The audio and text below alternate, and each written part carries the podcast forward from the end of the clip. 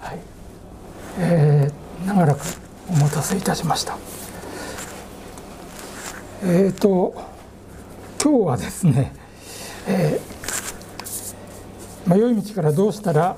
得られるかというお話になります、えー、私たちは信仰生活を歩んでいるといつも迷いますね、えー、そして、えー、自分の信仰生活はこれで大丈夫なんだろうかとかっていつも考えます、えー、例えばあの人と比べてみてあの人の信仰を見てるとすごい立派じゃない。だけども私を見るとどうもいつもフラフラしている。というふうに思ったりですね。それから、えー、私はいつも何か問題を抱えていてなんかそこからいつも抜け出せないでいるなんか私の信仰は弱いんじゃないだろうか。とかですね。私の祈りって果たして聞かれているんだろうか。とかですね。私たちはいつもそのように自分の生活信仰生活において悩んだり迷ったりするわけですね。でそれは別にあのですかね。当然のことなんですね。私たちはいつもそのように迷ったりそして悩んだりして信仰生活を送るんですがそれはある意味当然といえば当然なことなんですがただいつでもずっと迷い続けるってわけにはいかないですよねそうすると信仰生活がうまくいかないわけですから私たちはまあ迷うことはあるんですけれどもそこから抜け出す必要もあるわけですね。えー、ということで今日はですねどうしたら、まあ、迷った時に、その道から抜け出せるのかということを少し聖書から考えてみたいなというふうに思います。でまず私たちはどうして迷うかということなんですけれどまあいろいろ理由があるんですね私たちが迷う理由っていうのは。で今日はその中から2つのことをちょっと考えてみたいと思うんですけれどまず1つ目は、えー、周りのものしか見ていないという状況になるということですね。えー、私はあの40代の頃に山菜採りにはまったことがあるんです。えー、まあ春はあのタケノコ採りですね。それから秋はキノコ採り。まああの趣味と実益を兼ねた趣味ということですね、えーまあ、家族も喜ぶし、まあ、自分もすごい満足感があって、えー、職場の人に連れられて何回か毎年山に入ったんですね。で、えー、タケノコ取りはですねあのニセコの方に新前沼っていう沼がありましてそこの辺りがすごい立派なタケノコがあるんですね。で私はいつもあの職場の仲間でそこに行っていたんですけれど、まあ、沼の周りが少しこう傾斜地になっていてえすごい笹やぶなんですが、まあ、そこをこう分け入っていくとあの立派なあの笹岳が たくさんあるんですね。で大体まあ2時間くらい潜ってるとリュックに1杯くらい取れるんですね。で、えー、そこはですねあの、まあ、沼で周りがこう傾斜地なんですけれどえー、取るためにはこう笹やぶの中に入って傾斜地をずっと登って探していくんですね。ですがそこは迷うことないんです。で何か困ったなと思ったら下っていけばいいんですね。そこを下ると必ず沼のほとりに出るんです。ですから沼のほとりに出ると、まあ、ほとりをたどっていくと出口に行けるのですからそこは全く迷うことがなくいつもたくさんあのタケノコを取ってきました。で心配なのは熊ですね。熊に出会わないかで私は熊に出会ったことがありません、まあ、もし出会ってたら今ここにいないかもしれませんけれども。まあそういうことであのタケノコ取りはですね、まあ、迷うことがなくあの取れる。ところがですね秋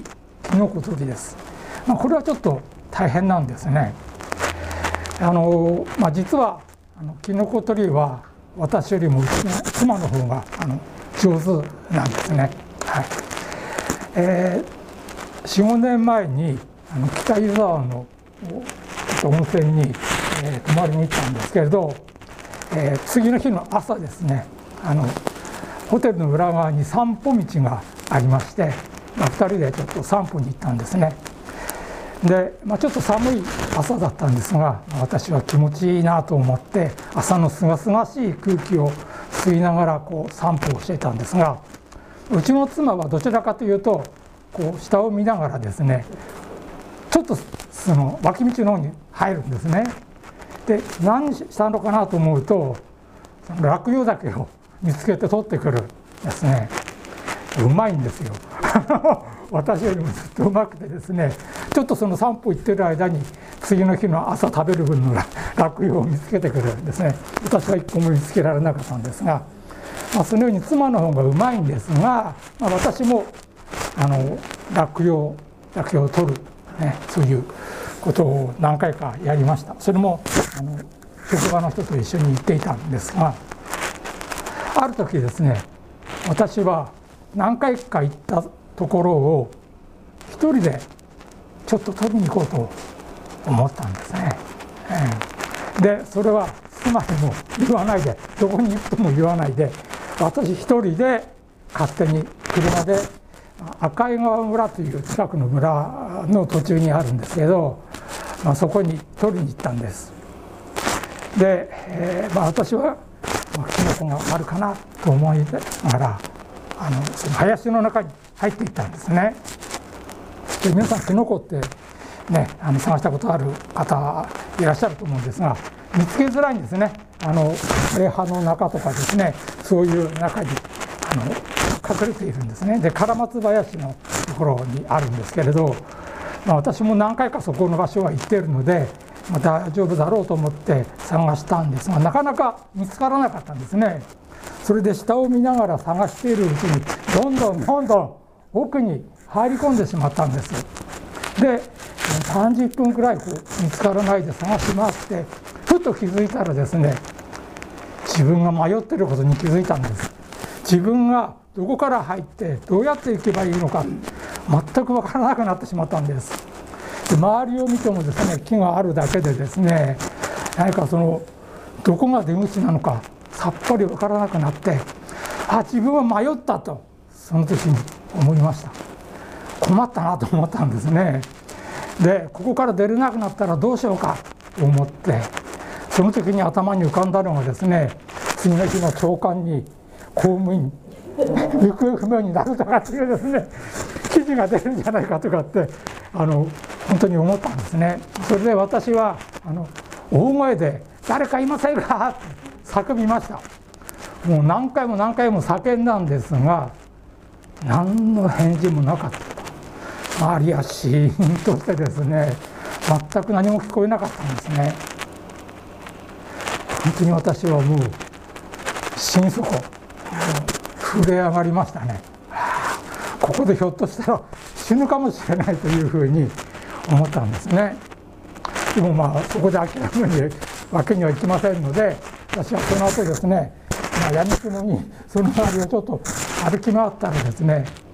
なんとかその車のわだちがある場所にたどり着いたんですね。で車のわだちがあるということは、まあ、車が通ったということですからあこの後をたどればどうか道路にたどり着けるなと思って、まあ、そこを歩いてなんとかですね道路にたどり着いたという苦い経験があります。それ以来キノコ取りをやめました。でこの失敗は私は妻にも言ってないんですね。まああのちょっと恥ずかしいこともあってですね言ってなかったんですけれど、まあ、そのように苦い経験があるんですがなぜ迷ったかはっきりしてますよね。下ばっかり見てですねあの探していたので周りのもの、ね、自分がどこから入ってきたかっていうのに目がいかなかったんですね。ですから自分の目の前のものしか見ていない、これが迷いの原因だったんですね。それからもう一つあるとすればですね、正しいと思い込むですね私たちは自分の歩んでいる道が正しいと思い込んです自分のやっていることが正しい迷っていると思わないということがあるんですね。例えば自分が教え込まれたこととかそれから自分が身につけたことこれが全く間違っていない全く正しいことだと思い込んでしまうことがあるんですね。これも場合によってはその迷う原因になるんですね。で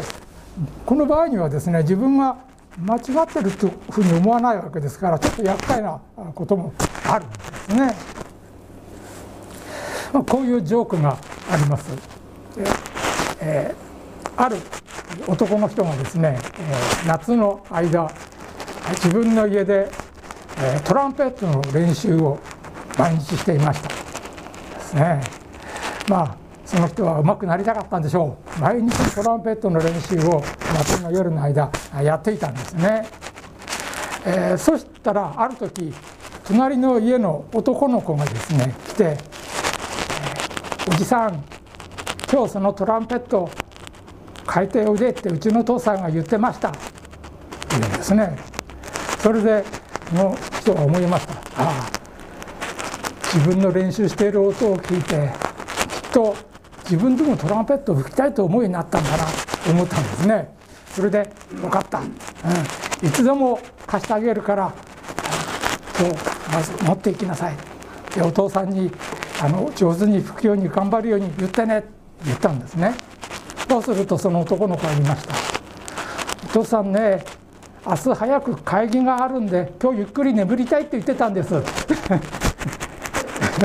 わかりますよね。もうそのトランペットの練習が騒音だったんですね。だから夜眠れなかったという、まあ、ジョークだったんですけれどもまああの自分はあの正しいと思い込んでいると、まあ、間違いに気づかないということがありますからね。うん、ですから、まあ、それも一つのその迷い込む原因にもなるかなということですね。じゃあ私たちはそれからどうやったら迷い道から出ることができるでしょうか？ということをこれからちょっと考えてみたいと思います。まあ、ここからが本題なんですけれども、えこれも今日は2つの点から考えてみたいと思います。まず、まあ、帰ってきたところに戻るこれは原則的な感じですよね聖書の中に一つこういう言葉があります愛歌の3章40節です、え自分たちの道を尋ね調べて主の身元に立ち返ろう。ということですね、まあ、初心に帰るということですね。私たちがもし迷ったならどこから迷ったのか思い出してその迷ったところに立ち返る。最初に立ち返ろう。ということです。私は高校2年の時に、えー、洗礼を受けました。で、えー、その時のことをよく覚えているんですが、えー、私はある時牧師さんと2人で一緒に祈りましょうって誘われたんですね。で牧師さんと一緒に祈ることにしました。でその時に牧師さんは自分の罪を認め悔い改めてイエス様を信じるように私のために祈ってくれたんですね。で私はその祈りに導かれて自分の罪を告白してそしてイエス様の救いをその時受け入れることができました。私はその時の喜びを今でもはっきりと思い出すことができます。自分はこの時本当に救われたんだ。罪が許されて救いをいただいたんだということをはっきりと確信することができたんですね。そのことが私の信仰生活の始まりだったんですけれども私は自分が弱ったりまた自分が苦しかったり自分が信仰が本当に崩れそうになった時その高校生の時の自分が初めてイエス様を受け入れた時のことを思い出しますすると自分はあの時持った確信をもう一度持ってできるんですね。取り戻すことができるんです。自分はあの時救われた。自分はあの時イエス様によって罪が許された。という確信をもう一度持つことができる。そして神様が私を今導いてくださっている。ということを信じることができるんですね。ですから私たちは自分が迷っている時には自分はどこから迷ったのか思い出して自分の元いたところ最初のところに立ち返ることそのことが歩んでる方法の一つであるというふうに思いますね。ではもう一つ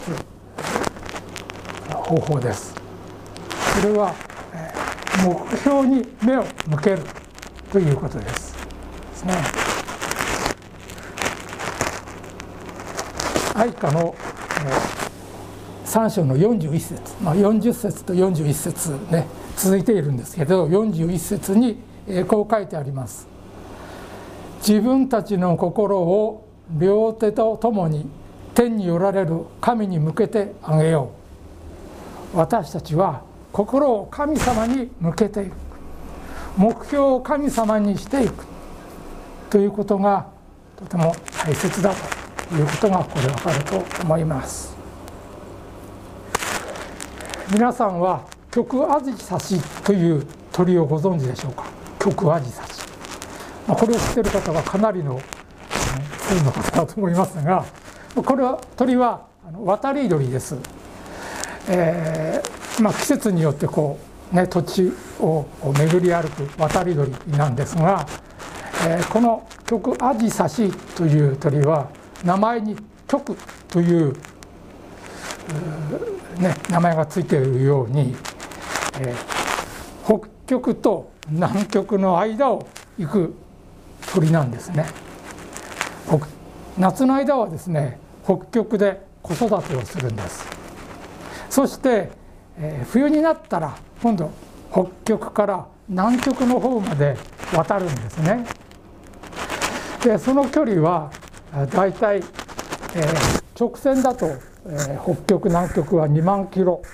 ね、あるらしいんですが、まあ、その風だとか、えー、そういうのを影響を受けていくのでだいたい倍くらいの距離は、えーね、あの最長でも飛ぶそうですがもう4万キロです。で、まあ、北極が今度冬になるとまた夏に南極南極に戻るわけですからまあ、1年間にこう往復するわけですね。北極と南極を行ったり来たりするわけです。ですからまあ8万キロくらい飛ぶというすごい鳥なんですけれど一番その渡り鳥の中では距離を飛ぶ鳥だというふうに言われているそうですね。だけども考えてみるとですねその渡り鳥ってどうして道を間違えずに目的地にたどり着けるんだろうかって思いますよねそんな長い距離ですね地図もあるわけではないし、ね、ナビもあるわけではないしどうして渡り鳥って正確にその地にたどり着けるんだろうかというふうに思います。でですねまあある人によるとその極アジサシには磁石ね、磁極、ね、地震、まあ、磁石の針。地震みたいなものがその体内にあるんじゃないか。というふうに言っているんですね。で昼間はその太陽の,、ね、あの光を見ながら夜になると星を見ながら、それから磁力。磁気の力ってありますよね。磁石の力ですね。北極からこう南極にこう地球の周りを磁力が走っているんですが、まあ、そういう磁力を使いながらその位置をちゃんと分かって、えー、渡っているんではないかというふうに言われているんですね。その体の中にその磁力を測る、ね、行き先を測るそういうものがあるんではないかというふうに言われています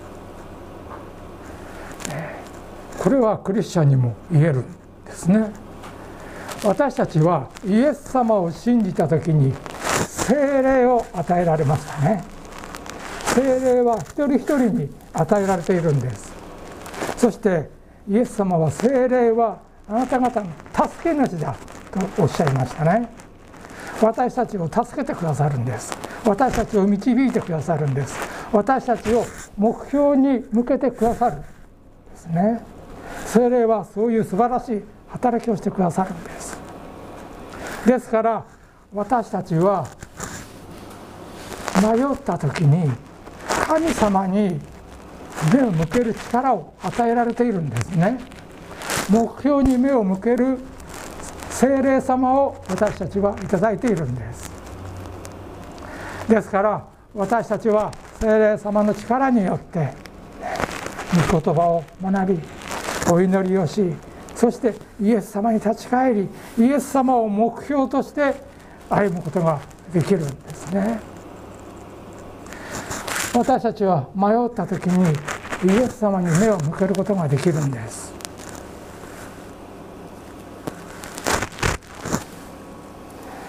しかし、まあ、私たち人間は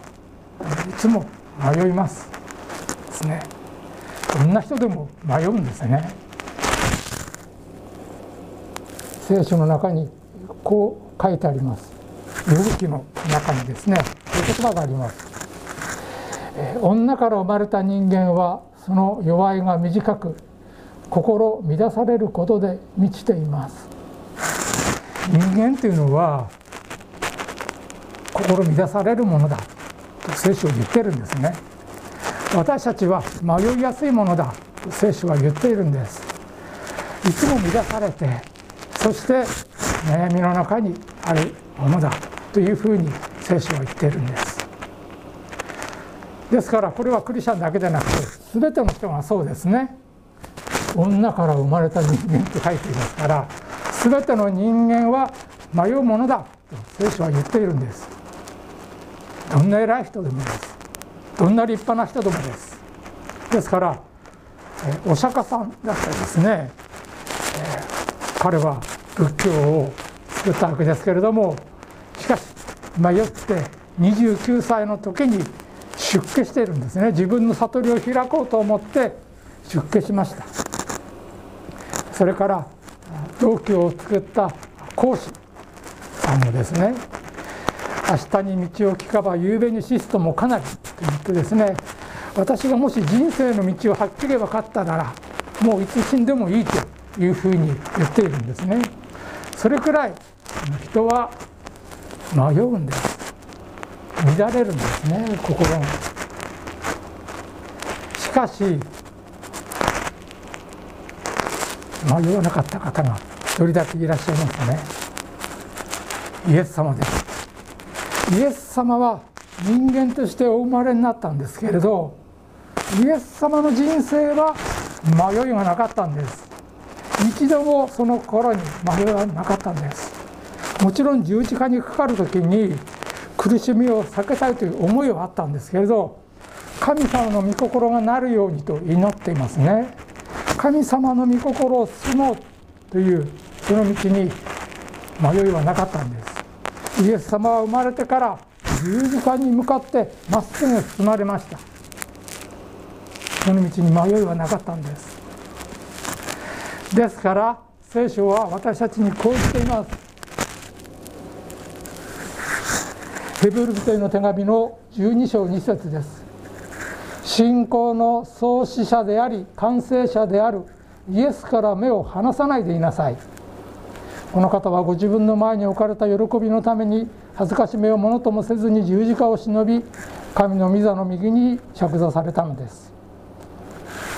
信仰の創始者であり完成者であるイエスから目を離さないでいなさい。書いています。イエス様だけが迷わないで人生を送られた方です。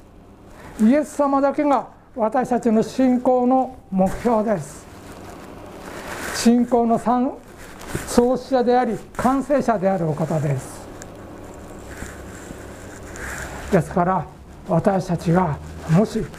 道に迷ったと思ったならイエス様に目を向けましょう。もう一度自分の信仰を振り返りイエス様に目を向けて歩みましょ